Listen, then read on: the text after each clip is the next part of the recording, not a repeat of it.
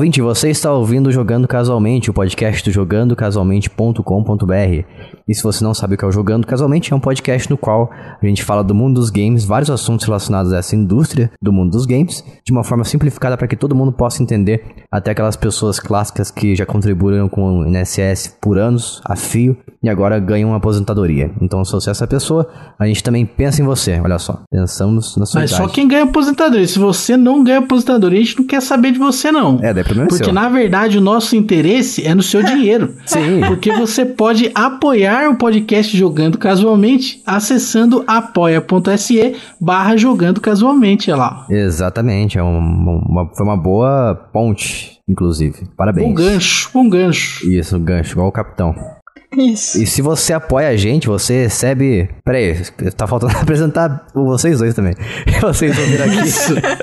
Exatamente. Eita, Na vocês verdade- existem, Na né? verdade, eu não apresentei nem a mim mesmo. Eu sou o Jason e estou aqui novamente com o Lucas. E aí, galerinha do YouTube, estamos aqui para mais um episódio, né? E também estamos aqui novamente com a Bia Bock. Bu, e olá, pessoas. E como o Lucas bem falou aqui, através do apoia.se barra jogando casualmente, você pode nos apoiar financeiramente, através de um valor bem simbólico ali, um valor de um salgado de padaria, um valor congelado, congelamos aqui o real, não o dólar, o real mesmo. O salgado, na verdade. E quando você apoia a gente, você recebe em troca podcasts bônus que a gente gravou. Todos os que a gente gravou até hoje você tem acesso a eles, então você tem acesso retroativo. Você participa de sorteios de jogos. Você pode ganhar esses jogos através dos sorteios que a gente faz. E também participar do nosso grupo secreto do Telegram, se assim você quiser. Então vai lá novamente, apoia.se barra jogando casualmente. Ou então você procura a gente no PicPay. Caso você queira simplesmente lá entrar na sua conta do PicPay e assinar a gente ali. E largar o seu cartão, esquecer o seu cartão ali e ficar pagando pra gente meses ali e esquecer da sua vida. O que é bom também. É assim que a Netflix ganha dinheiro. Também siga a gente no Twitter, que é a única rede social que a gente movimenta, que é J Casualmente. É J Casualmente porque não coube o nome todo, então vai lá, segue a gente. E se você quiser entrar no grupo público do Telegram, t.me barra jogando casualmente, assim como no nosso site também, que é jogandocasualmente.com.br, que é no qual, o site no qual a gente publica reviews de jogos que a gente recebe aqui pra gente analisar. Então se você tá pensando em comprar algum jogo em específico, vai lá, talvez tenha no nosso site um texto sobre ele, e você faz, tira sua própria conclusão depois de ler. Então vamos pro podcast de hoje aqui, falar do que se refere ao nome desse episódio que você já leu provavelmente, que são jogos baseados em filmes. Jogos que você tem que fazer, não, não só tem que pagar a equipe que você, para qual que trabalhou nesse jogo aí, você tem que pagar também a, a pessoa que é detentora dos direitos. Ou seja, se você querer fazer um jogo do Jurassic Park ou Crônicas de Nárnia, você não pode simplesmente pegar e criar um jogo e falar, ah, fiz aqui, gente, um jogo do Jurassic Park, na loucura, sabe? Tem que pagar pra quem detém os direitos dessa, dessa obra. Então, daí você tem a permissão de fazer. E nem sempre isso se estende por muito tempo. Cai na mão de várias, né? Várias empresas diferentes, como por exemplo, Star Wars, até recentemente estava nas mãos da EA Games, se não me engano. E agora tem outras empresas que podem fazer jo- jogos também da franquia Star Wars. O que é interessante, porque se você parar pra pensar, se ficar uma, uma propriedade intelectual como Star Wars na mão de uma empresa por muito tempo, a tendência é que vai cair na mesmice. Eles vão começar a fazer jogos parecidos, né? Não sei o que a Bia pensa disso, por exemplo, que ela trabalhou na indústria, mas eu acho que ela tem uma opinião mais fundada sobre isso, talvez. Qual parte especificamente? De você deixar uma propriedade intelectual muito tempo na mão de uma mesma empresa. Eu acho que isso depende mais da empresa, é, especificamente, e do público do que qualquer outra coisa. Tipo, a pessoa pode ter, a pessoa, no caso a empresa, né? Pode ter direito de alguma coisa por muitos e muitos anos e resolver fazer coisas diferentes. Ah, é. Ou ela pode só fazer exatamente o mesmo jogo se todo mundo comprar, que é a zoeira. A gente gosta de Pokémon, tá? Mas é a zoeira que a gente fala com Pokémon, qualquer coisa vende. Porque é verdade, né? eles podem fazer um jogo incrível de Pokémon, podem fazer um jogo qualquer coisa de Pokémon e vai vender, porque é Pokémon. Então depende muito mais da galera comprar e da empresa querer ou não inovar do que qualquer outra coisa. Acho que o tempo de contrato não influencia tanto assim. Pokémon é um bom exemplo, porque apesar de ser um jogo da Nintendo e da Pokémon Company, a Game Freak é quem tá fazendo esse jogo aí desde os anos 90, 80, se não me engano, 80 também, né? Não sei se começou nos anos 90, acho que começou nos anos 80 com o Game Boy clássico. Então, desde daqueles anos ali, a Game Freak tá fazendo a mesma fórmula e nunca muda. Por quê? Porque vende. Mas os fãs É mais antigos, É, assim. ué. É, mas assim, alguns fãs mais críticos como eu, por exemplo, querem alguma inovação ali em certos sentidos que a gente provavelmente nunca vai ver tão cedo. Como, por exemplo, um jogo mais menos mais rápido, mais ágil e menos enrolado também. Eu tô jogando agora o Pokémon Scarlet, não sei se é o Scarlet ou Violet. Eu não percebi qual que eu tô jogando. Mas. É, os dois são, são a mesma coisa, na verdade, né? Mas, é, meu, é igual que nem, né? É, mas, nossa, de verdade, se eles mudaram a câmera ali, a perspectiva e tudo mais, você entra na batalha e tal. Só que a coisa que eu mais usava em jogo de Pokémon, eles removeram, que é você não precisar ver a animaçãozinha dos poderes sendo soltados, sendo usa usados, sabe? Porque agora precisa, Uhum. você precisa ver, porque a câmera ali meio que te obriga a tá naquele momento de imersão. Então, tiraram um recurso que eu gostava muito. Gosta, tem que ficar assistindo o Pokémon soltando poder. É, Isso. exatamente. Tem que assistir todos os filminhos ali e aceitar. Ficar quieto. Mas, falando de jogos baseados em filme, qual é a parte mais interessante de, que vocês acham que existe quando se trata de um jogo baseado em filme, uma propriedade intelectual dos cinemas? Pra Qual que é mim, O quê? a característica mais interessante. Ah, tá. Aí a primeira, a primeira pergunta aí. Gostei do, da entonação do Lucas. Foi incrível. Eu acho que assim, pra mim, o que eu acho mais legal de ver quando vai sair alguma alguma produção que tenha base em outra obra, e não só em relação jogo, filme, mas isso em qualquer aspecto, é primeiro saber se eles vão pegar aquela história que já foi contada e recontar mais ou menos passo a passo, e você basicamente vai viver aquela experiência de novo em outra mídia. E se sim, eles vão fazer mudanças o suficiente pra, por exemplo, no caso de jogo a mecânica fazer sentido, ou vão só pegar o título e usar com qualquer mecânica, sabe?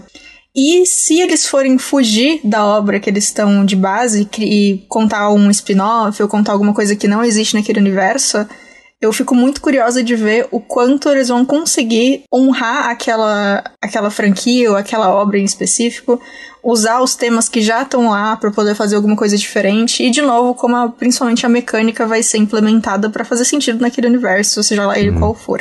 É, é verdade. Concordo também. Saber o quão fiel vai ser a, a obra original, né? E muitas das vezes é melhor que não tenha fidelidade nenhuma, né? É melhor você criar sim. e inventar as bobeiras ali do que ser igual o filme em si. Porque se a gente parar pra pensar, por exemplo, no primeiro Harry Potter do PlayStation 1, se fosse igual ao filme, seria uma droga. Imagina simplesmente reproduzir as cenas do filme. Ah, se você é o Harry, você, chega, você chega na escola, ah, aparece a cutscene do chapéu seletor falando pra você que você vai pra Grifinória. Você conhece os personagens ali, vai pro seu quarto, vai pras aulas, vai pro seu quarto, vai pras aulas.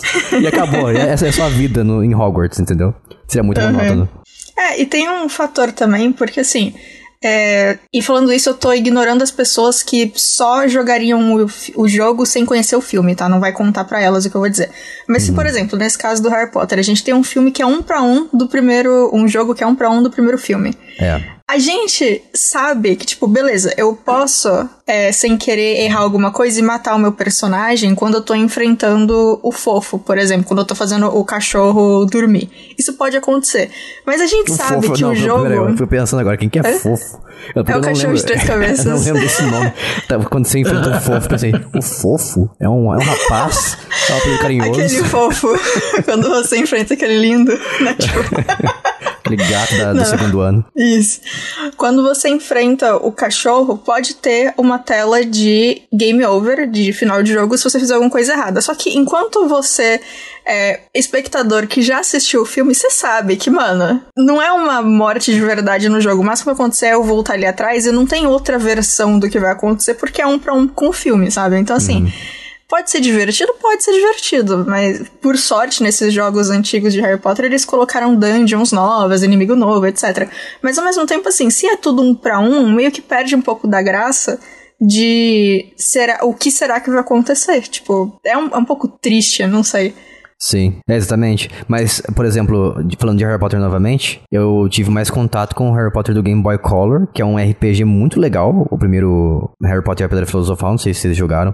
Mas era muito divertido, sabe? Tinha coisas ali que eu não tinha no filme. Por exemplo, o jogo do PlayStation 1 também tem algo, um feitiço que não tem no filme, que é o Flipendo. Vocês conhecem, né? Uhum. Flipendo virou um feitiço Sim. icônico dos jogos de Harry Potter, porque no filme não aparece Sim. ele. Não fala em nenhum momento. Não sei se tem nos livros, porque eu nunca li os livros, mas no filme realmente não aparece. E no. E é legal, era legal demais você aprender os feitiços, cada feitiço novo no jogo de RPG do Harry Potter do Game Boy.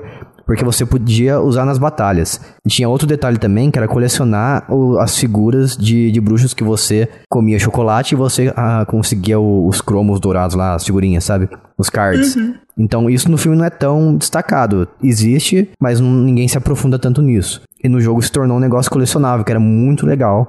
que quando você desbloqueava eles ali, você ganhava alguma coisa em troca depois de você preencher uma, alguma coisa, uma fileira, algo assim que eu me lembro, que eu me lembro que acontecia. Então são mecânicas que pega do filme, que não se aprofundam tanto, e cria todo um, uma mecânica ali, uma gameplay ao redor disso. Isso que eu acho divertido, nessa liberdade criativa que os jogos têm. Uhum, concordo. É, o, é muito legal quando a empresa entende a mídia que eles estão trabalhando e a diferença que uma, um jogo vai ter para um livro, que vai ter para uma série, que vai ter para um filme, que vai ter para, enfim, uma experiência é, num parque de diversão, por exemplo, sabe? Tipo, uhum. é, até tipo, a diferença de um livro para uma HQ ou para um mangá, etc. Então é muito legal quando a gente pega qualquer obra que for e principalmente essas de adaptação e ver que a pessoa que está fazendo aquela adaptação entende que todo tipo de mídia tem os seus defeitos, tem os seus pontos fortes, tem o que eles conseguem fazer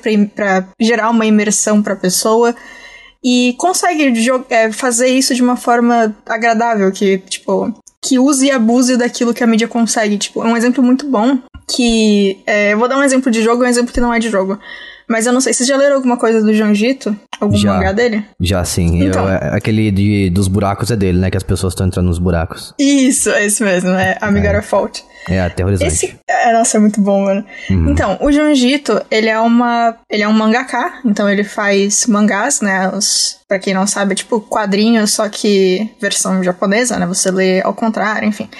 É, mas é basicamente um quadrinho, só muda a ordem que você lê e onde foi feito. É. É, e ele entende que uma coisa muito interessante dessa mídia é que você dá pro leitor o poder de quando ele quer virar a página.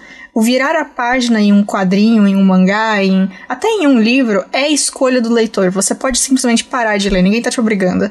E assim, é, você escolhe o quanto tempo você quer em entre uma virada e outra. Se você tá nervoso, você pode virar rápido para descobrir logo o que vai acontecer, ou você pode demorar e deixar aquilo ficar em você, viver em você.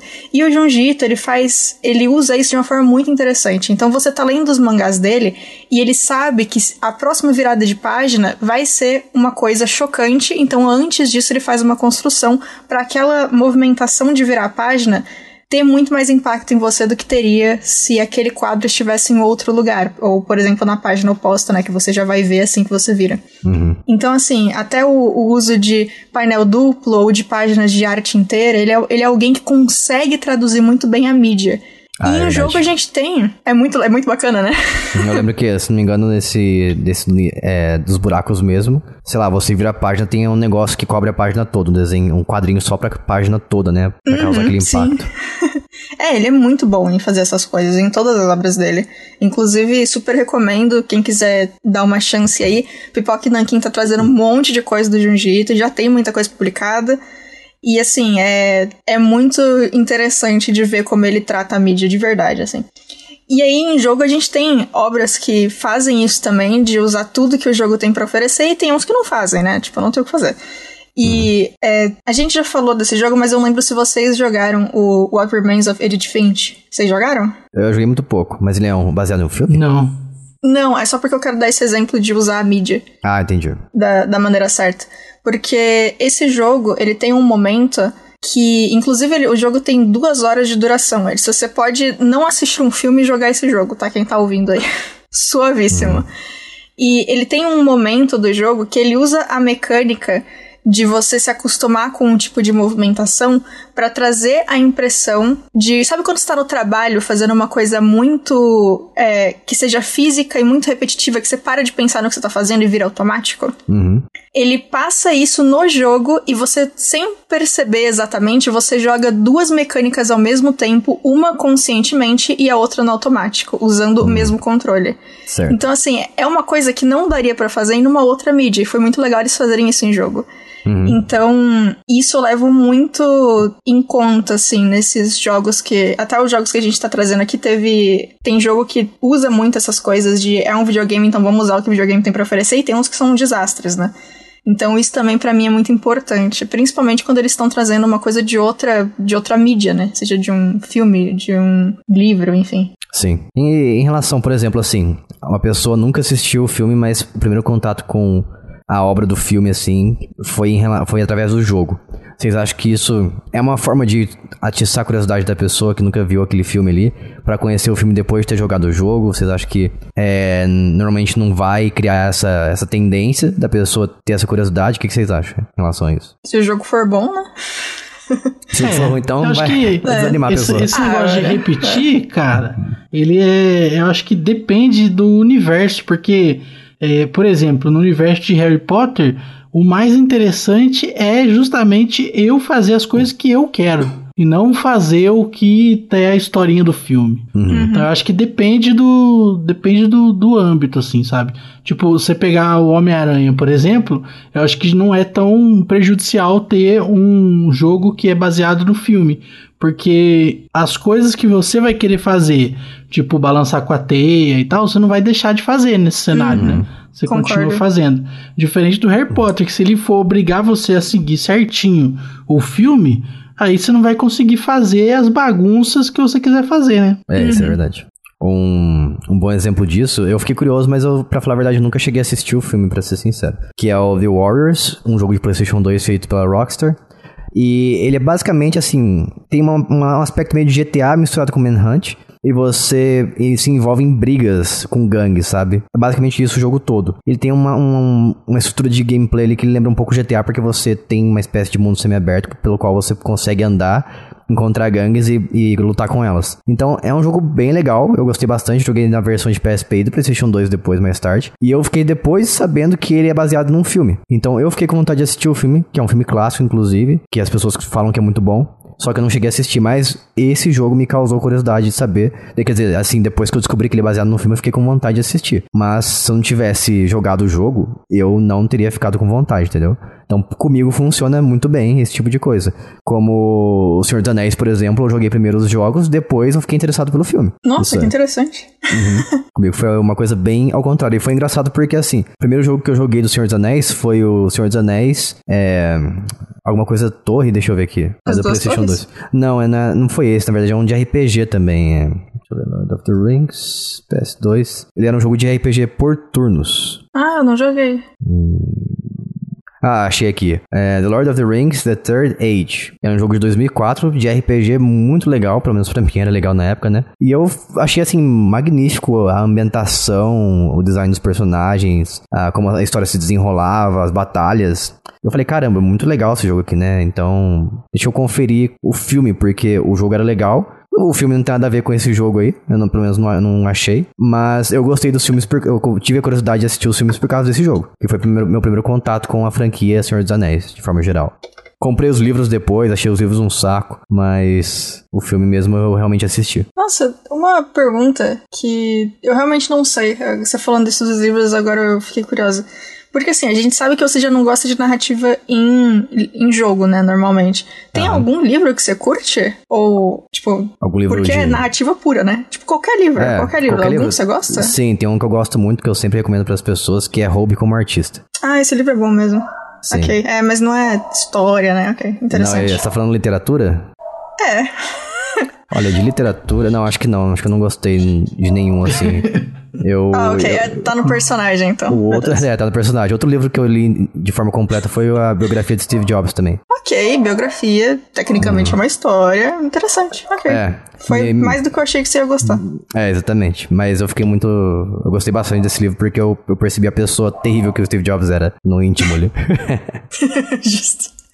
Mas é isso, o Senhor dos Anéis eu conheci através dos games. Algo inesperado, aliás. Bem legal. Assim, eu meio que sabia, já, já, eu já, meio que já sabia que existia Senhor dos Anéis, mas eu nunca tive interesse de assistir. Para mim era simplesmente um filme que todo mundo ainda usava. E por causa desse jogo mesmo que criou-se interesse. Entendi.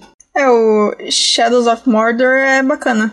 Ah, é verdade, é baseado na, no universo do Senhor dos Anéis, né? Uhum, é bem não, legal. Não necessariamente nos filmes em si. Tem umas mecânicas bem bacanas de, de personagens, de inimigos ficando mais fortes, dependendo do que você faz, ou mais fracos, umas coisas de vingança. É bem bacana o sistema de... É, o sistema Nemesis que eles chamam. dele. É, eu gosto muito Porque, disso.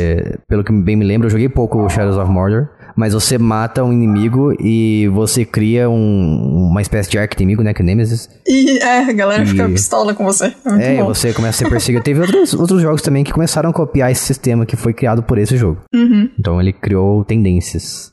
Agora, um filme que eu odeio esse filme. E eu gosto muito do jogo, apesar do filme ser baseado em, nos quadrinhos originalmente, mas eu vou tô considerando aqui que o jogo é baseado no filme. E o filme é horrível. Respeito quem uhum. gosta, mas vocês têm muito mau gosto. É o Scott Pilgrim contra o mundo. A gente falou várias vezes dele aqui. E uhum. o filme é terrível, terrível, terrível. Porque ele, ele não funciona, parece, sabe? É um, um filme. O Scott Pilgrim ele é muito fantasioso. E o, o filme parece que eu tô assistindo a um, um evento de cosplay o tempo todo. Porque é muito zoado.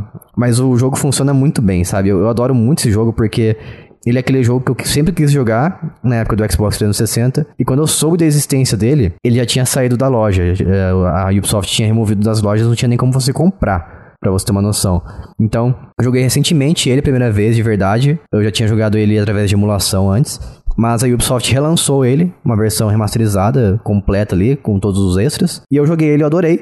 Apesar dele, assim, ter algumas coisas que envelheceram muito mal, né? Porque é um jogo de, da época de 2010. Então tem mecânicas que estão muito ultrapassadas ali. E é um jogo bem curto também. Mas todo o esquema de personagens, o design dos personagens, as fases, as músicas são incríveis desse jogo, sabe? Eu acho que a melhor parte desse jogo são as músicas, porque eu ouço fora do jogo também, como trilha, sei lá, trabalhando, fazendo qualquer coisa. É muito, são muito boas mesmo. E ele tem aquele sistema de beat'em up que você libera coisas. Então não é simplesmente você passar de fases, como nos beat'em ups antigos, como por exemplo Double Dragon, por exemplo, né? Esse era simplesmente passar de fase, acabou o jogo, finalizou. Esse aí não. O Scott Pilgrim tem um fator replay então você termina o jogo, libera personagens, volta, joga tudo de novo, libera movimentos, é, poderzinhos também, itens. Então ele tem essa coisa que faz você ficar preso no jogo. E sem falar que também essa versão que trouxeram agora tem um modo online, só que funciona mais ou menos, mas pelo menos tem. Então, Scott Pilgrim é um jogo maravilhoso. Se você não conhece, joga. E ele tá sempre barato. No Switch tá, tá umas promoções que ele tá por 20, 15 reais. Então ele compensa muito você comprar. Se você gosta de briga de rua. Legal. O, o jogo eu não joguei ainda. Eu tinha visto algumas coisas a respeito, mas eu nunca peguei para jogar. Mas é engraçado que é, um conhecido, ele hypou muito para mim o filme e o quadrinho. Uhum. E eu assisti o filme e achei qualquer coisa. Tipo, eu, eu acho legal o que eles fizeram. Não funcionou para mim, mas eu entendo que tecnicamente as escolhas deles de visual, tudo faz sentido naquele universo. E assim, quando eu fui ler o quadrinho, também, ó, o quadrinho é excelente, Sim. ele funciona muito bem. Não é o meu humor, então eu não gosto, mas eu sei que ele é bom. Uhum. Tipo, eu, tem essa divisão aí, não é para mim, mas assim, ele é muito bem desenhado, ele é muito bem roteirizado. O, as piadas funcionam, não para mim, mas funcionam para as pessoas ao redor. Uhum. Então, assim, é, eu acho que vale muito a pena pegar para ler um dia, assim. Eu, ele realmente é uma obra muito interessante. É. É que calhou de não ser o meu humor, mas ainda assim teve muita coisa que eu gostei e ele realmente é bom enquanto peça. Uhum. Mas o, eu vou dar uma olhada no jogo, porque eu vi faz muito tempo e aí, como eu tinha acabado de assistir o filme, eu tava meio meh, aí eu nem olhei mais nada. Mas eu, eu vou olhar depois. Sim, ótimo. Outro jogo também que a gente trouxe em comum aqui, que eu joguei muito no PlayStation 2 com a minha irmã, que é o Crônicas de Nárnia. Príncipe Caspian. Isso, era praticamente um jogo de briga de rua 3D com os Sim. personagens de Nárnia. Se você jogasse sozinho, Era você bom, alternava entre os personagens, né? Isso. É, e ele tem duas dois times diferentes, basicamente, para momentos diferentes do jogo. Uhum. Então, ou você joga com os quatro irmãos, e aí cada um deles tem uma habilidade, ou você joga com quatro é, personagens que, se eu não me engano, é um centauro, que é muito rápido, um minotauro, que é muito forte, um anão que consegue fazer um monte de puzzle, e um elfo que atira de longe. Tipo, é, são características muito básicas, assim. Uhum. E aí é esse rolê, tipo, ou você joga com alguém, ou você joga sozinho. E eu joguei tanto esse jogo, mas tanto. Eu ele também. tem um, um espaço no meu coração reservado para ele ali. Não, ele é muito bom mesmo. Não sei se assim. Né, é divertido. Ele tá, na minha memória, ele é melhor, mas ele era realmente um jogo que eu jogava muito mesmo com minha irmã. É, o. Eu fui olhar esses dias uns prints desse jogo porque eu tava conversando com umas pessoas sobre como tão ruins as texturas de Pokémon, do Pokémon novo, né? Uhum. Que é. tá um desespero. E aí eu fui olhar esse aí, porque na minha mente eu pensei, nossa, eu acho que as texturas de Pokémon tem algumas muito parecidas com esse, essa, esse Narnia do PlayStation 2. Aí eu fui lá e realmente, cara, tem... parece que o Pokémon deu uma regredida aí na textura, né? Tamo, dois, tamo na, no PlayStation 2, nas texturas do joguinho Voltamos. novo. Miraram no Switch e acertaram no GameCube. É, é um jogo pra, pra pegar na nostalgia, né? Isso, Acho que é isso aí o objetivo. Entendi, ah, é. entendi. É. Faz sentido. Que aí você, é, para pegar a nostalgia, eles estão trazendo de novo o uso de tile completamente óbvio, principalmente em montanha, em grama, para você. Tiles? São pedaços de textura repetidos. Ah, tá. E repetíveis normalmente, pra, ou podem ser para todos os lados, ou na mesma orientação. Então, tipo, é, imagina se você pega aqueles azulejos que se completam, sim, sabe? Sim, sim. Eu ia falar uma árvore com um buraco tipo, nela. Por quê? Ah, não sei, vai que você quer repetir. Você pegou a textura da árvore, você esqueceu que tem uma parte da textura que tem um buraco e você repete, coloca para repetir. E a árvore fica cheia de buracos, talvez. Por algum motivo. Porque você usou aquele textura, aquela parte da textura de buraco e repetiu na, na árvore toda. Ah, sim, é, aconteceria. Daria para fazer um tile que todos eles têm um buraco, hum. com certeza. Mas é basicamente a ideia do tile, para ele funcionar perfeitamente, a ideia dele é que você não perceba esse tipo de repetição. Uhum. Ou perceba uhum. só se você prestar muita atenção. Então, tipo, se você pega, por exemplo, aqueles azulejos portugueses, que é o mesmo desenho se repetindo trocentas vezes, você obviamente bate o olho e vê que é o mesmo desenho várias vezes. Sim. Isso é o que você não quer em um tile de videogame. E é exatamente o que o Pokémon fez. Tem umas montanhas que você olha pra montanha e você consegue distinguir onde o quadradinho do tile acaba e onde começa o próximo. É muito desesperador. É, tem uma linha assim, né? Mas enfim. É tipo, é, tem quase uma linha mesmo. Uma linha de altos nada e aí dentro tem a textura, mano, quase. É, é muito terrível. Sim. É, é triste. Que zoado. É. fazer tile é um negócio muito legal. Pode ser muito estressante, mas é muito legal de fazer. Se vocês acharem interessante, e se os ouvintes acharem interessante, a gente pode fazer no futuro, ou sei lá, episódios mais técnicos em relação, tipo, animações em videogame. A gente traz, tipo, jogo que a gente acha que a animação é muito boa, que a animação é muito ruim, explica o porquê, eu falo da parte técnica, ou nesse sentido, tipo, textura, como é que um jogo faz a textura funcionar, ou enfim, a gente pode fazer uns negócios mais técnicos assim também. Sim, podemos. Com certeza. E agora indo um pouquinho mais para trás agora, falando das coisas mais antigas. Vamos falar de Aladdin, que o Lucas que trouxe aqui, que ele é fã desse jogo. Aladdin, Aladdin, Fase cara, esse jogo. Do tapete Peraí, do ó, Lucas. Jogo do Super Nintendo. Ah, Super Nintendo Mega Drive, qual é a melhor hum. versão? Ah, pelo amor de Deus, né, meu querido? Super Nintendo, né? Mega Drive nem, nem começa. Não é uma né? competição? Mega Drive nem começa. É outro jogo, né? Aladdin com a espada assassinando as pessoas. Mas, não, o Aladdin é um bandido. Sai daqui. Sai daqui. Não, ele é ladrão. Não. Ah, então é diferente. É uma outra categoria de, de roubos, de. Isso. Não, tem, tem, a ética da profissão, Exato, né, cara? Exato, por favor, né? Não, não, é, não é assim, bagunça, mano. Né? Não, é, não é bagunça. não é bagunça, é. Entendeu? Tá pensando que ladrão é bagunça. que absurdo. Normalmente é, mas tá bom.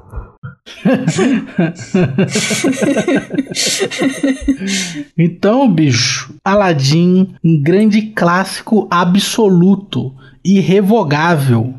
Não tem como você ter um Super Nintendo e não ter Aladdin. Isso aí é um crime inafiançável. Se a gente vivesse numa democracia séria, todo mundo que tem um Super Nintendo e não tem o cartucho do Aladdin tava preso agora. Então esse jogo é maravilhoso, maravilhoso. Não, mas daí você era criança, não era você que mandava, né? É que eu tô falando de adultos. Pessoas que podem, podem escolher adquirir esse cartucho uhum. aí, entendeu? E, cara, um jogo primoroso, gráficos lindos, maravilhosos, crocantes no Super Nintendo. entendeu? Fases muito bem desenvolvidas. A Bia já mencionou a fase do tapete. É. é uma fase muito rápida, de difícil é, navegação com o tapete. É proposital isso aí, né? Você tem uhum. que ir para frente, é um pouquinho para trás, um pouquinho para frente. É, é colocado ali para você bater nas pedras enquanto tá voando com o tapete. Maravilhoso. E tem uma curiosidade sobre esse hum. jogo, hein? Tem uma curiosidade. Diga. É, é, existe no, no, Super Nintendo a tecnologia chamada Fast ROM, que é a memória rápida. Hum.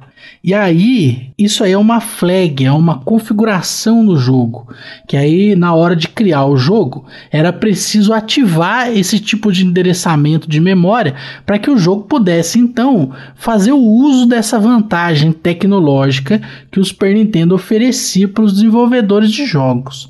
E aí, nesse jogo, assim como vários outros da Capcom, fica aqui a crítica, as pessoas desenvolvedoras esqueceram de colocar a flag. E aí o que que acontece? Quando você joga esse jogo, existem momentos chave que existem muitos sprites, momentos que a, a tela é, se movimenta muito rapidamente e aí o jogo ele dá lag, ele trava. Eles escapa frames no jogo só porque esqueceram de colocar a flag. E aí esses momentos é na segunda fase que você pula ali é, numa catapultinha assim e você voa para cima muito rapidamente. Ele dá um lag ali na hora que você tá caindo. E também no último chefão, na hora que tem a cobra lá. E aí você precisa atacar a cobra. E aí, na hora que a cobra vai dar o ataque dela, como são muitos sprites se movendo ao mesmo tempo, dá um lagzinho ali no jogo. Mas isso é graças ao erro na programação, né? Antes de ir lá em arquivo salvar como, esqueceram de editar a configuração do jogo. E aí existe o que? Existe um patch, né? Para resolver Animal. isso aí. Porque graças ao bom Isso. Deus existe o site romhacking.net. E aí nesse site as pessoas programadoras elas criam é, arquivos que você coloca por cima da ROM de modo a modificar o jogo que está ali na ROM e aí isso traz inúmeras vantagens, né? E aí existem os tipos de, de adaptações que as pessoas chamam de qualidade de vida, são adaptações que incluem funcionalidades muito bacanas que o jogo não tinha. E aí dentro dessas modificações existem as melhorias para corrigir esse tipo de absurdo completo que esqueceram de colocar a configuração do Fast ROM. Então esse jogo aí existe, saiba que existe a ROM corrigida na internet, onde você pode jogar esse jogo como ele devidamente foi criado para ser, né? Mas a pergunta que não quer calar. O que, que esse jogo tem a ver com o filme? Ele é exatamente o filme, inclusive tendo músicas do filme. E aí a narração e tudo mais tudo acontece ali, né, no, no filme, a historinha que mostra antes de começar, né, a história que passa entre as fases, isso é tudo a história do filme, inclusive o, o começo especificamente, me recordo muito bem, é exatamente o mesmo texto da dublagem do filme.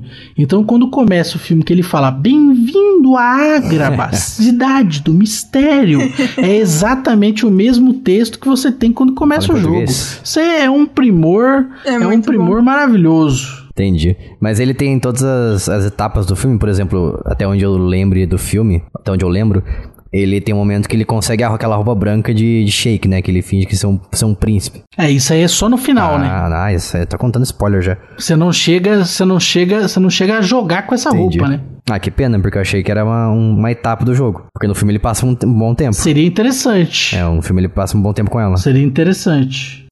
É o Aladdin Super Saiyajin, é, né? Basicamente isso. isso. E falando em Super Saiyajin, olha só. Vamos trazer aqui um primor dos videogames, do, dos filmes também. Talvez, quem, talvez, eu diria que fosse, que seja um dos piores jogos que baseados em filmes aqui, dessa lista. Que é o Dragon Ball Evolution. O filme já é terrível. Parece uma malhação do Dragon Ball. Não tem nada a Parece. ver, tem nada a ver com o mangá, com a obra do Akira Toriyama de forma geral, tem só os personagens ali. Mas, por exemplo, o Goku, ele, é, ele é jovem, já é um jovem adulto, e conhece a Buma na escola, ou a Titi. A Buma ou a Titi? A Titi, né? Não, creio que seja a Buma, lembrei, é a Buma mesmo. E o, e o Piccolo é sem comentários, parece um homem ervilha. Eu não sei nem como explicar o, o design dele. homem ervilha. é muito feio. E o filme todo é nada a ver, né? Como eu falei, parece uma malhação. E o jogo, o jogo é, mu o jogo é muito safado. É. é absurdamente safado. Porque o jogo, eles pegaram o Dragon Ball Budokai e simplesmente trocaram skin. A, a pele dos personagens. o jogo é a mesma porcaria Ai, que o Dragon Ball Budokai, só muda os personagens. E, e lógico, Nossa. eles se moveram também a habilidade de voar, né? Porque o. O Goku voa no filme? Olha, eu venho por meio deste dizer que eu vi o filme uma vez e foi no cinema, nunca mais reassisti. Então eu não faço ideia se ele voou, só Meu lembro Deus, que o cabelo. Você viu essa pérola no cinema? Eu, eu vi, eu vi, é. A única coisa que eu lembro muito bem é o fato de que o cabelo dele vai crescendo ao longo do filme sem explicação nenhuma. Ele tá se preparando para virar um Super Saiyajin, né? Só se for. Mas é, eu fui, eu fui no cinema. E outra coisa Foi... engraçada é. nessa história, no jogo barra filme também, que o. Por exemplo, o Mestre Kami é um, é um cara simplesmente novo, não é nenhum um velho, sabe? Então nada é fiel nesse, nesse jogo. O Yanja também é um cara loiro ali que vive no deserto, beleza, mas não tem nada a ver também, não é o namorado da Buma. E basicamente isso, a Titi é uma, uma mulher qualquer, e o jogo é simplesmente o Budokai trocaram, trocaram a pele do jogo e os personagens são a mesma coisa.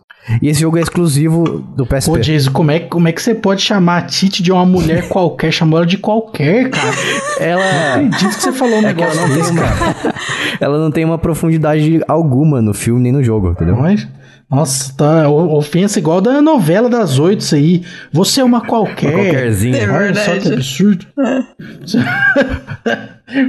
Você é umazinha. Não, Nossa, umazinha. Não, isso aí, acho que aquele aquele canal Peixe Alguma Coisa, lembra que ele pega alguém do Big Brother falando, você é uma qualquer, você é uma qualquerzinha. Vocês, vocês lembram disso? Acho que não, vocês não perceberam isso, acho. Mas... Não, tô lembrando disso Eu tô vendo aqui o, a gameplay do Dragon Ball Evolution, o pessoal realmente não voa, ele, a luta é toda no chão. Isso aí, né? Bastante. O pessoal não tira, tira bastante da emoção e do propósito de Dragon Ball, né? Porque uma das coisas mais legais é você sair voando. Realmente. E o design do Goku, que quando ele vira um macaco gigante aqui, é tenebroso. É uma coisa que parece que alguém colocou uma fantasia de macaco gigante. Porque o tamanho não muda tanto assim. Nossa, manda esse print nos apoiadores sem explicação nenhuma, por favor. Peraí que eu perdi a cena agora. Acho que eles vão imaginar, né? A gente tá fazendo um episódio que é. Ele sabe o tema já? Acho que os apoiadores não, não sabem. Não sabem. É. ah, então realmente vai ser. Vai cair do nada. Incrível. Estou buscando novamente aqui a imagem. Perfeito. Nossa, mas esse filme aí. Por que, que eu fui no cinema, cara? Eu podia ter feito qualquer outra coisa nesse dia. Não, olha aqui, eu vou mandar pra vocês, vão ver aqui agora. Não parece não só um cara como um cosplay de macaco, mas sim um lobisomem. Aí, okay. mandei. Gente. Uma coisa desprezível. Isso não é um macaco. O que que tá acontecendo? o cara simplesmente tá... Nossa, é, textura, é, mano. Ele, tá do, ele é do mesmo tamanho, sabe? Ele não muda nada e vira um macaco. Nossa. Parece um lobisomem, velho. Não Parece. faz sentido nenhum isso aí. É um jogo ridículo demais. Mas é isso, Dragon Ball Evolution, essa tranqueira aí. Ainda falando de coisas mais antigas, não sei se vocês jogaram, eu joguei muito esse jogo, era um dos meus jogos preferidos do PlayStation 1, que era Toy Story 2. Joguei, não joguei muito porque eu não tinha o PlayStation 1, uhum. mas quando eu ia na casa do meu primo ou em festinhas de aniversário chiques que tinham PlayStation, eu ficava jogando. Nossa, ele era muito divertido, só que ao mesmo tempo ele era muito frustrante, porque ele era uma plataforma 3D, mas era aquele início de plataforma 3D, né? No início que eles estavam fazendo ainda, aprendendo a fazer esse tipo de jogo, e ele era muito impreciso. Eu sentia muita essa imprecisão quando você pulava de um lugar para o outro o tempo todo. Eu não conseguia acertar muito bem o, o, o, o tempo do pulo, a, o tempo que você tinha que ficar segurando o pulo. Então o jogo era divertido.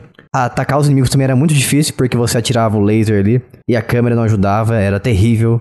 Mas ele era a reprodução do filme mesmo. E é uma coisa que eu ficava muito triste nesse jogo, porque o meu personagem preferido é o Woody, do Toy Story. E esse jogo você jogava apenas com o Buzz. Então era uma coisa que me deixava um pouco triste, que depois, muito tempo depois, eu eles lançaram o Toy Story 3 para Xbox 360, PlayStation 2 e Wii. E aí sim você podia jogar com vários personagens da, do, do mundo de Toy Story. O que para mim foi, foi bem legal, porque eu pude finalmente jogar com o Woody.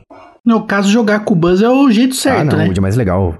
É, o Woody, o Woody não voa, né, irmão? É, mas o Buzz também não. o Buzz também não voa. É, tecnicamente nenhum o deles. Buzz, ele cai com estilo. Exatamente.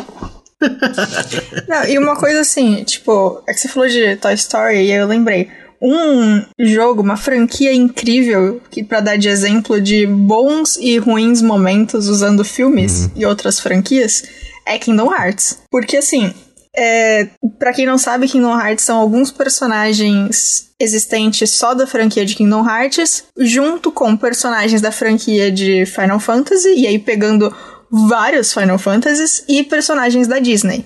Então, assim, não só você tem é, o mais conhecido de Kingdom Hearts, que é o Donald e o Pateta andando junto com o personagem de Kingdom Hearts, mas também tem vários mundos que você visita. Uhum. E desde o primeiro Kingdom Hearts, tem alguns mundos que funcionam muito bem e alguns que são um desastre completo. E isso se repete em todas, em todos os jogos da franquia que tem mundos assim.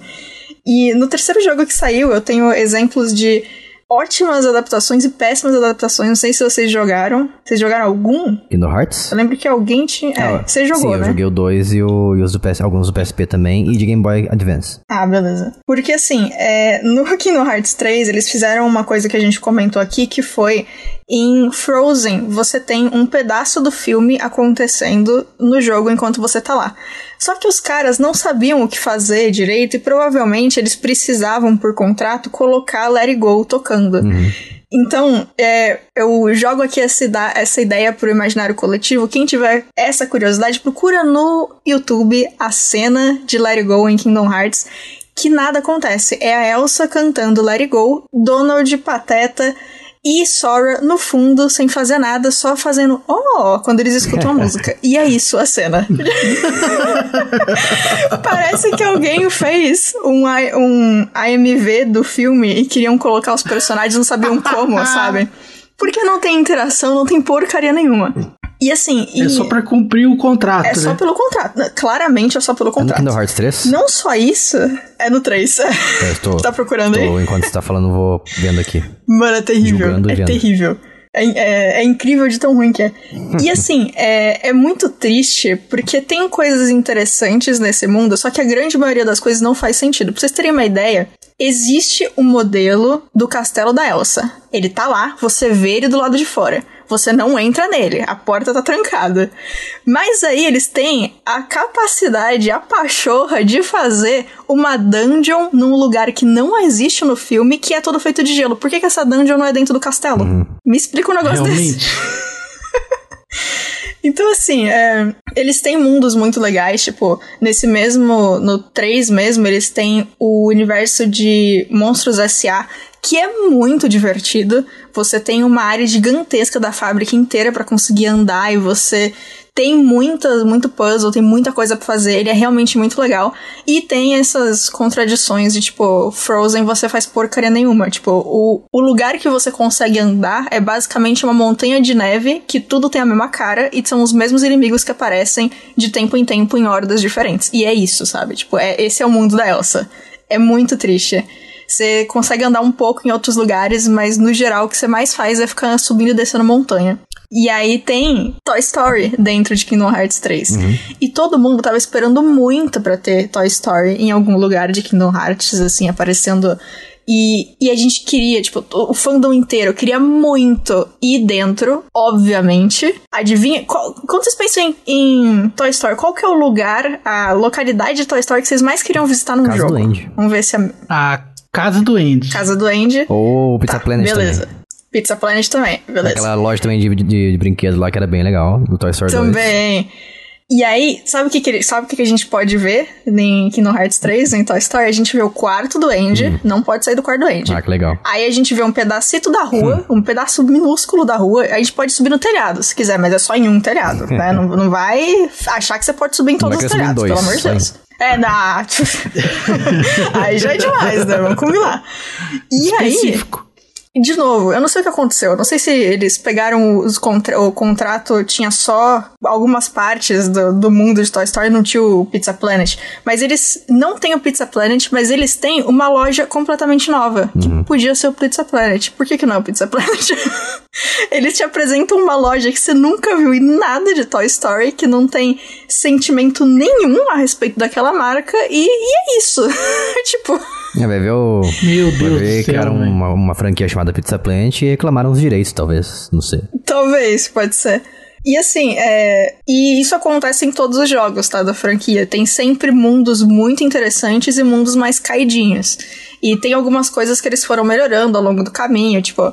É, para quem jogou os mais antigos deve lembrar que as primeiras versões dos mundos da Ariel, da Pequena Sereia, eram meio que um desastre, porque eles não tinham ainda a total capacidade e entendimento para fazer as mecânicas de nadar funcionarem. Então, assim, era terrível. Você tinha uma luta no Kingdom Hearts 1 contra a Úrsula que você precisava, o único lugar que você não levava dano e morria quase instantaneamente para ela era atrás da nuca nela num pixel específico, tipo, um bagulho muito aleatório, sabe? Para você conseguir chegar lá era um parto. Então assim, É, eles foram melhorando algumas coisas, o, o próprio no Kingdom Hearts 3 nadar é um pouco mais fácil. Mas ainda assim, tipo, eles vão. Eles foram passando por muitas mudanças, né? Um grande período de Kingdom Hearts, aí eles decidiram que. Ah, agora o mundo da Ariel vai ser basicamente um grande. É, um grande Guitar Hero, e é isso. Tipo, uhum. você, não luta, você só toca musiquinha e acabou, porque realmente nadar lá é meio difícil. Então, assim, uhum. depende muito do mundo que eles estão pegando, né? Mas ao longo da série, tipo, seja, no 2, por exemplo, o mundo da, da, da Bela Fera era, era bacana até, tinha bastante coisa para fazer. Mas é, é, muito interessante de ver, assim, como tem algumas histórias específicas e que no Hearts tem muito disso. Tipo, não é sempre que você tem um pedaço de história canônica acontecendo. Eu dei o exemplo da história de Frozen, que a gente tem realmente a história da Elsa acontecendo e muitas vezes você, como jogador, como personagem, tá lá para fazer altos nada porque eles não querem que você mude a história. E, enfim, você assiste muita coisa em vez de participar. E normalmente quando você participa, coisas que não tem a ver com a história estão acontecendo em paralelo, então é meio triste.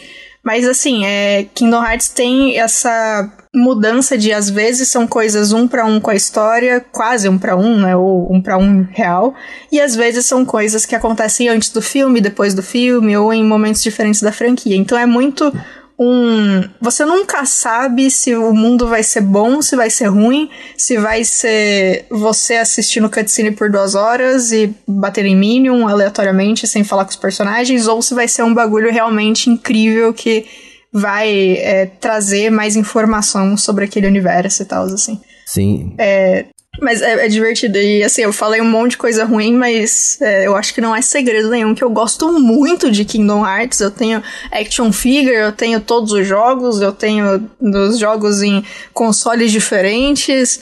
Tenho artbook, eu gosto muito dessa zoeira, mas realmente tem umas coisas difíceis, assim, de, de rejogar ou de, de ver pontos positivos, sabe? Mas é, é uma série interessante e estou no aguardo aí do, quarto jogo principal, espero que não leve 12 anos.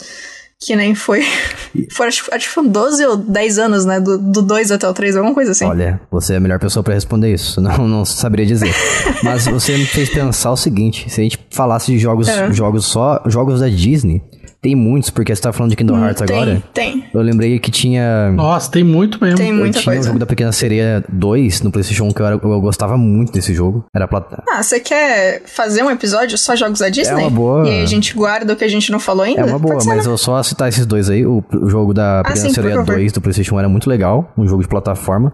E o jogo também do Hércules, do PlayStation 1 também. Era bem divertido. Era esse aí era 2D. O da Pequena Sereia 2 era em 3D. Ambos eram muito legais. Mas fica aí. A gente pode fazer em breve um jogos, jogos baseados nas franquias Disney. É isso. isso. Nossa, dá muita coisa, viu? Porque a galera fez jogo que, gente. Aham, com certeza. Não acaba nunca mais. Ainda seguindo nessa linha de desenhos 3D, teve um jogo, talvez seja meio obscuro, talvez quase ninguém tenha jogado, mas um jogo inspirado muito em Smash Bros. Só que o Smash Bros. mais 3D, não uma visão 2D lateral, que era um jogo do Shrek chamado Shrek Super Slam, do PlayStation 2, em que você simplesmente pegava os personagens da franquia, da franquia Shrek e ficava numas arenas lutando, batendo uns nos outros, assim, usando itens, pra ver quem sobrevive, né? O, quem sobrevive por último. E era basicamente isso. Mas eu gostava muito. Eu nunca fui tão fã assim de Smash Bros. Mas esse jogo eu achava divertido, não sei o porquê.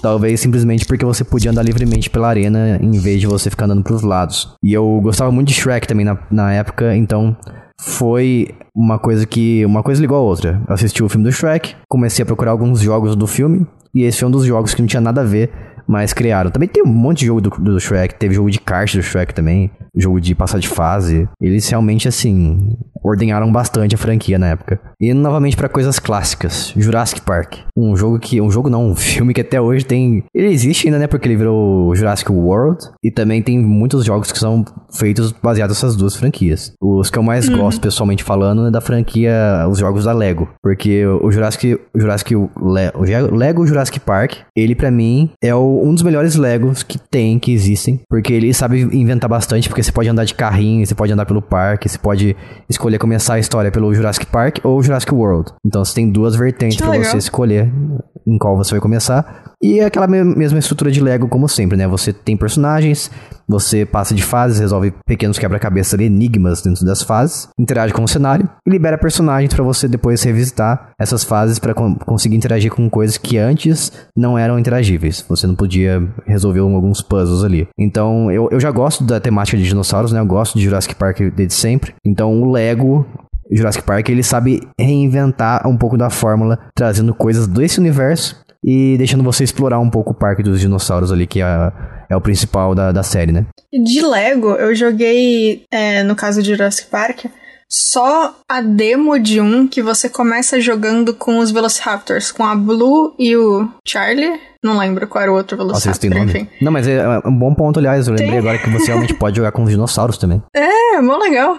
E, e, eu gostei. Eu não gostei a ponto de comprar logo depois, mas uhum. ele tá na minha lista de em algum momento eu quero esse jogo, sabe? Mas eu não sei se vocês chegaram a jogar também, mas tinha saído alguns de Jurassic Park que são daquele estilo é, Roller Coaster Tycoon, sabe? De ah. você montar. Nesse caso, você monta o parque, cuida, coloca os dinossauros, etc. Sim, ele chama Jurassic World Evolution. Isso, eu tenho dois. Uhum. E, e eu joguei bem pouco, eu gostei, mas assim, eu acho que eu perdi o pique que eu tinha com Roller Coaster na época. Uhum. Porque eu joguei um pouco, achei legal, mas aí o meu segundo pensamento foi como raios eu jogava o dia inteiro do de, de montanha russa, mano, eu não aguento mais montar coisa. e é. aí eu fui fazer outra coisa. Mas um dia eu ainda vou tentar jogar mais, assim. Mas do que eu vi que tinha de mecânica, eu achei divertidinho, eu achei bacana. É sempre legal você ter dinossauros em, em qualquer coisa, em pelúcia, em jogo, em em qualquer coisa, mano. O trunfo de dinossauro eu adorava. Eu nem jogava o trunfo, Nossa, mas eu tinha dinossauro sim. nele achava lindo. Também tinha. é, igual aquele. Tudo com dinossauro é bom, até mesmo aquele jogo de luta do Jurassic Park. Exatamente. Nossa, esse jogo. Meus amigos. Esse jogo, cara. Ah, ele é muito bom. Deu vontade, inclusive. Parabéns pela lembrança. eu lembrei de um jogo agora, vocês falando aí de lutinha, eu lembrei de um jogo de luta que tem no Super Nintendo do Power Ranger. Hum. E aí, lembrando desse, eu lembrei de Power Rangers The Movie, Nossa, né? sim. Nossa. Que é baseado no filme. Cara, eu adorava esse jogo. Eu, eu não tinha ele, mas eu jogava na casa de pessoas. E a parte mais legal era quando você coletava a quantidade suficiente de raios e transformava. E como é que é? Nossa, muito legal. Que fala. Morfava, morfava isso. Morf, morfava. Yes. Incrível. Você morfava em um Power Ranger, como dizia meu pai. Muito, muito bom, velho, muito bom. Era a melhor parte. Daí você apanhava e voltava ao seu estado normal. Saía faísca quando você levava dano? Olha, boa pergunta. Eu não tô lembrando, não. Poxa. Tem que ter umas partículas de faísca, ia ser muito louco. Eles, quando você bate nos personagens, eles soltam faíscas sim. Deixa eu só ver um... Ah, que legal. uma relembrada aqui, ver um vídeo rapidamente, de jogabilidade. Não, mas eles, assim, tem um Não. efeito ali meio explosivo, né? sabe? Igual do filme mesmo, do, da, da série. Ah, ok. E os, os inimigos, eles evaporam, viram uma, uma substância e evaporam. Maravilhoso. Bem no estilo da série mesmo, bem pastelão. Nossa, eu gosto muito quando o jogo não pode colocar o personagem morrendo de fato e coloca uns negócios assim, tipo, vira purpurina, desfaz, tipo, só desaparece. No Kingdom Hearts vira um coração, é maravilhoso. Pra amenizar a violência, né? é, é muito bom, cara. Em Genshin, em Genshin é meio eles tentaram deixar fofo, mas se for parar pra pensar é pesado, porque o personagem faz barulho de dor, cai no chão, tem uma frase de morte e aí o corpo dele parece que se desfaz. Sabe quando você coloca fogo em bombril? É tipo isso, faz um Como é que é? É meio assustador se parar. Eu... Gostou do efeito sonoro? Gostei, muito bom. Eu, mesa de som aí. Bo... É, vocal, vocal. é, sem querer, eu achei um vídeo aqui. Eu achei que esse jogo existia, mas não existe, não. Pra quem quiser conhecer, ah. é um Power Rangers Beats of Power Special Edition. É um jogo feito gratuitamente, muito provavelmente para PC, é baseado completamente no... Não, não, minto. Peraí, deixa eu ver. Ah, não, ele é realmente ele é feito para PC e ele é baseado completamente nesse jogo do Power Ranger do Super Nintendo. Interessante. Um jogo feito por fãs. Podia ter uma forma de jogar esses jogos, né, feito por fãs em console de alguma forma. E eles pegaram os sprites do jogo e melhoraram eles, deixaram mais definido. Ia ser louco jogar Poketibia no PlayStation 4. Sim, exatamente. o Billy, que é o Power Ranger azul, ele é adulto, não é criança no, nesse jogo feito por fãs. Justo. Tá certo, né? Mas era um jogo muito bom. Podiam relançar ele de alguma forma ou trazendo o Switch Online, que é agora a plataforma que você joga os jogos clássicos do Super Nintendo. Mas como a gente tá falando aqui, é um jogo licenciado, né? Dificilmente vai aparecer ali. E é isso. Falamos de vários jogos aqui. Vocês querem falar mais de algum? Ou deixamos para. Quero falar de um. Diga. Só... Ah, porque assim, é. Você vê, você acha melhor a gente falar agora ou depois, mas eu queria trazer ET, porque ele é o, o ápice da franquia de como não fazer um jogo. Ah, sim, pode trazer agora, a gente já fecha com. pode. Baixa qualidade aqui. Fecha com chave de cocô, né? Maravilhoso. Porque assim, é ET. Esse jogo saiu em 82 e eles queriam que saísse no Natal para pegar o hype da galera, né? Só que assim, é, o que aconteceu foi, no final das, dos acordos entre as empresas, a desenvolvedora ficou com um total incrível de cinco semanas para fazer o jogo, do começo ao fim. Então, assim, é, eu não sei se quem tá ouvindo já parou para pensar na quantidade de coisa que tem para fazer no jogo e na quantidade de tempo necessária para tal, mas cinco semanas é um tempo absurdamente pequeno a menos que você tenha, tenha tipo, uma empresa gigantesca e o melhor planejamento do universo. Uhum. Então, assim, ou se você for fazer, tipo, um joguinho pequeno, tipo, Flappy Bird dá pra ser feito em 30 minutos. Mas aí depende do jogo, né? Eles não queriam um jogo muito simples. E aí eles fizeram ET, eles conseguiram terminar o jogo, não tinha quase nada do que eles queriam de fato colocar no jogo, mas saiu, saiu e existia. Tinha aquela capa linda que todo jogo de Atari tinha, que você via a capa maravilhosa, não tinha nada a ver com o conteúdo de dentro, mas você comprava porque a capa era bonita. Então tinha lá a capinha do filme, aquela. Ai, olha só a nostalgia que você vai ter jogando esse jogo. Nostalgia naquelas, porque tinha acabado de sair o filme também, né? Então não era exatamente nostalgia, mas enfim. Uhum. E o jogo é um desastre completo. Eu tenho ele aqui em casa, do, junto com a Atari do meu pai. Meu pai comprou. Felizmente ele comprou essa pérola, então ele tá aqui feliz e contente, guardadinho, bonito. Mas assim, é basicamente esse jogo você anda com o ET entre seis telas diferentes, acho que são seis, que são eram para ser lugares do filme, mas elas meio que só existem mesmo. E você precisa pegar três peças para formar o seu telefone interplanetário e falar com o seu planeta natal. Uau. Lucas Silva Silva. E é maravilhoso incrível. E, mano, você tem uma barra de energia que você vai perdendo energia por fazer ações, e pra ter a energia de volta, você tem que pegar. Sabe aquele chocolate Reese's? Não conheço, não.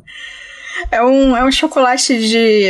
É, ele é muito famoso lá fora. Enfim, a, a, versão mais conhecida dele, se eu não me engano, é a versão que tem é, pasta de amendoim dentro. Uhum. Mas enfim, ele, é, ele é gostoso, é bem gostoso o chocolate. Mas você tem que pegar pedaços de Reese's, você come eles, e aí quando você tem nove pedaços, você consegue, se eu não me engano, invocar o Elliot, que é o menininho, e ele te ajuda. E aí tem um rolê também que você, você não faz quase nada de ação no jogo, você anda basicamente. Que coisa horrível. Né? É incrível, cara. É, é, é maravilhoso, assim.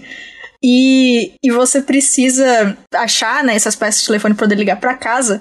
E um negócio que é muito bom que eu anotei aqui, porque eu acho essa informação sempre maravilhosa, hum. que é o fato de que no manual do jogo ele tem o que faz o jogo terminar. E de acordo com o manual, ele termina quando o ET fica sem energia ou quando você decide parar de jogar. Maravilha. Maravilhoso, essa, essa que legal, condição hein? É um de jogo derrota. infinito, então. Porque você até tem vidas, eu acho que são três ou quatro, alguma coisa assim. Você tem vidas, mas se você morre, o Elliot aparece e te ressuscita. Então, basicamente, meio que você não morre, né?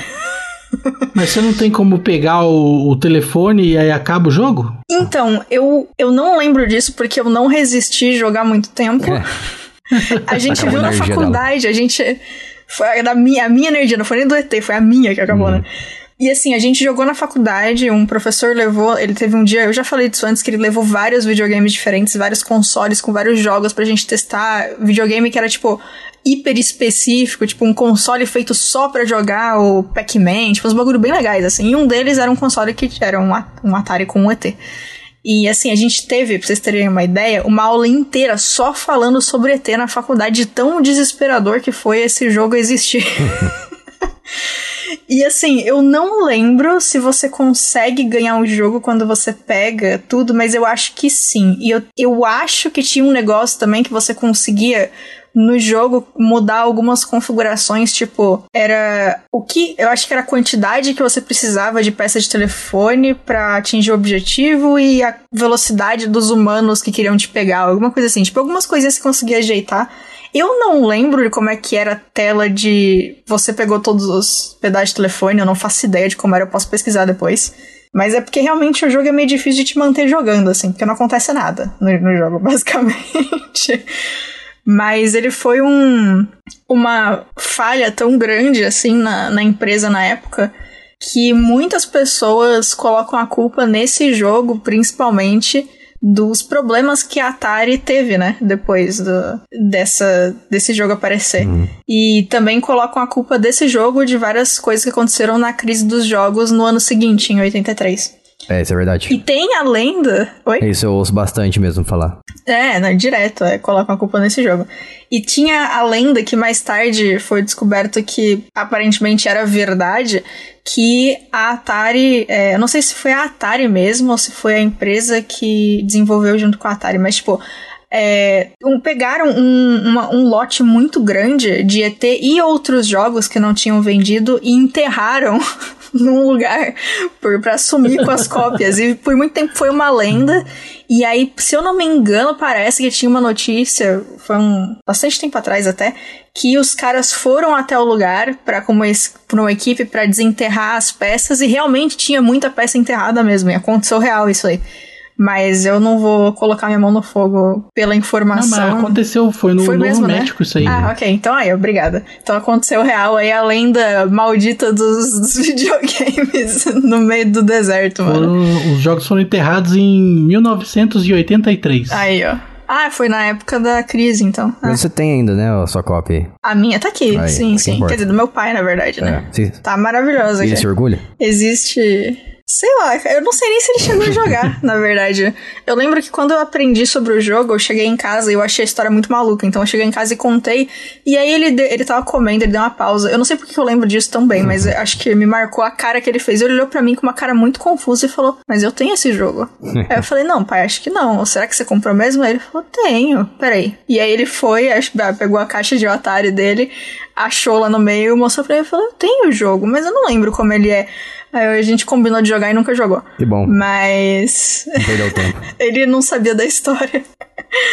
Inclusive, existe uma piada recorrente com o Calisto de que um dia a gente vai fazer um gameplay de ET de Atari, do Atari pro É Tudo Biscoito, se vocês quiserem participar. Então, aí quando acontecer o gameplay, a gente faz, comenta o jogo, zera. Na zerada aí. E vai ser maravilhoso. Isso aí, é... foram enterrados aproximadamente 700 mil cartuchos. Mano, é muita coisa. É ah, é muita coisa. Atari. É muita coisa. Que desespero, cara. É verdade. E é isso aí eu olhei aqui, foi em 2014 que a galera foi confirmar se realmente estavam lá os cartuchos e acharam o rolê inteiro. Hum. Demorou bastante, né? 2014? Sim. Vixe. Mas é isso, para fechar aí esse tema maravilhoso com esse jogo de o que não fazer. Jogo tenebroso. Principalmente a parte de. Eh, mano, você não pode dar prazo tão pequeno assim para um bagulho tão grande. Não, não, não faz isso. Uhum. Colocaram o nome do Steven Spielberg Universal, um filme que, nossa, coitados. É isso. Podia ter dado certo, né? Se tivesse mais tempinho. Que pois dó. é. Falamos aqui de jogos baseados em filmes. Se você gostou desse episódio, fale aí pra gente aí, deixe um feedback. Pode ser lá no grupo do Telegram, tempo.me barra jogando casualmente. Ou você manda um e-mail pra gente em contato arroba jogandocasualmente.com.br. Você pode encontrar o link aí na descrição desse episódio, o e-mail. Só clicar nele vai te encaminhar para mandar pra gente. Então, se você quer uma parte 2, nos diga. E também, se você ficou interessado em ouvir um episódio sobre jogos baseados em franquias Disney, também deixe a gente sabendo. E a gente vai ficando por aqui então. Até a próxima semana. Um beijo, tchau. Tchau. top.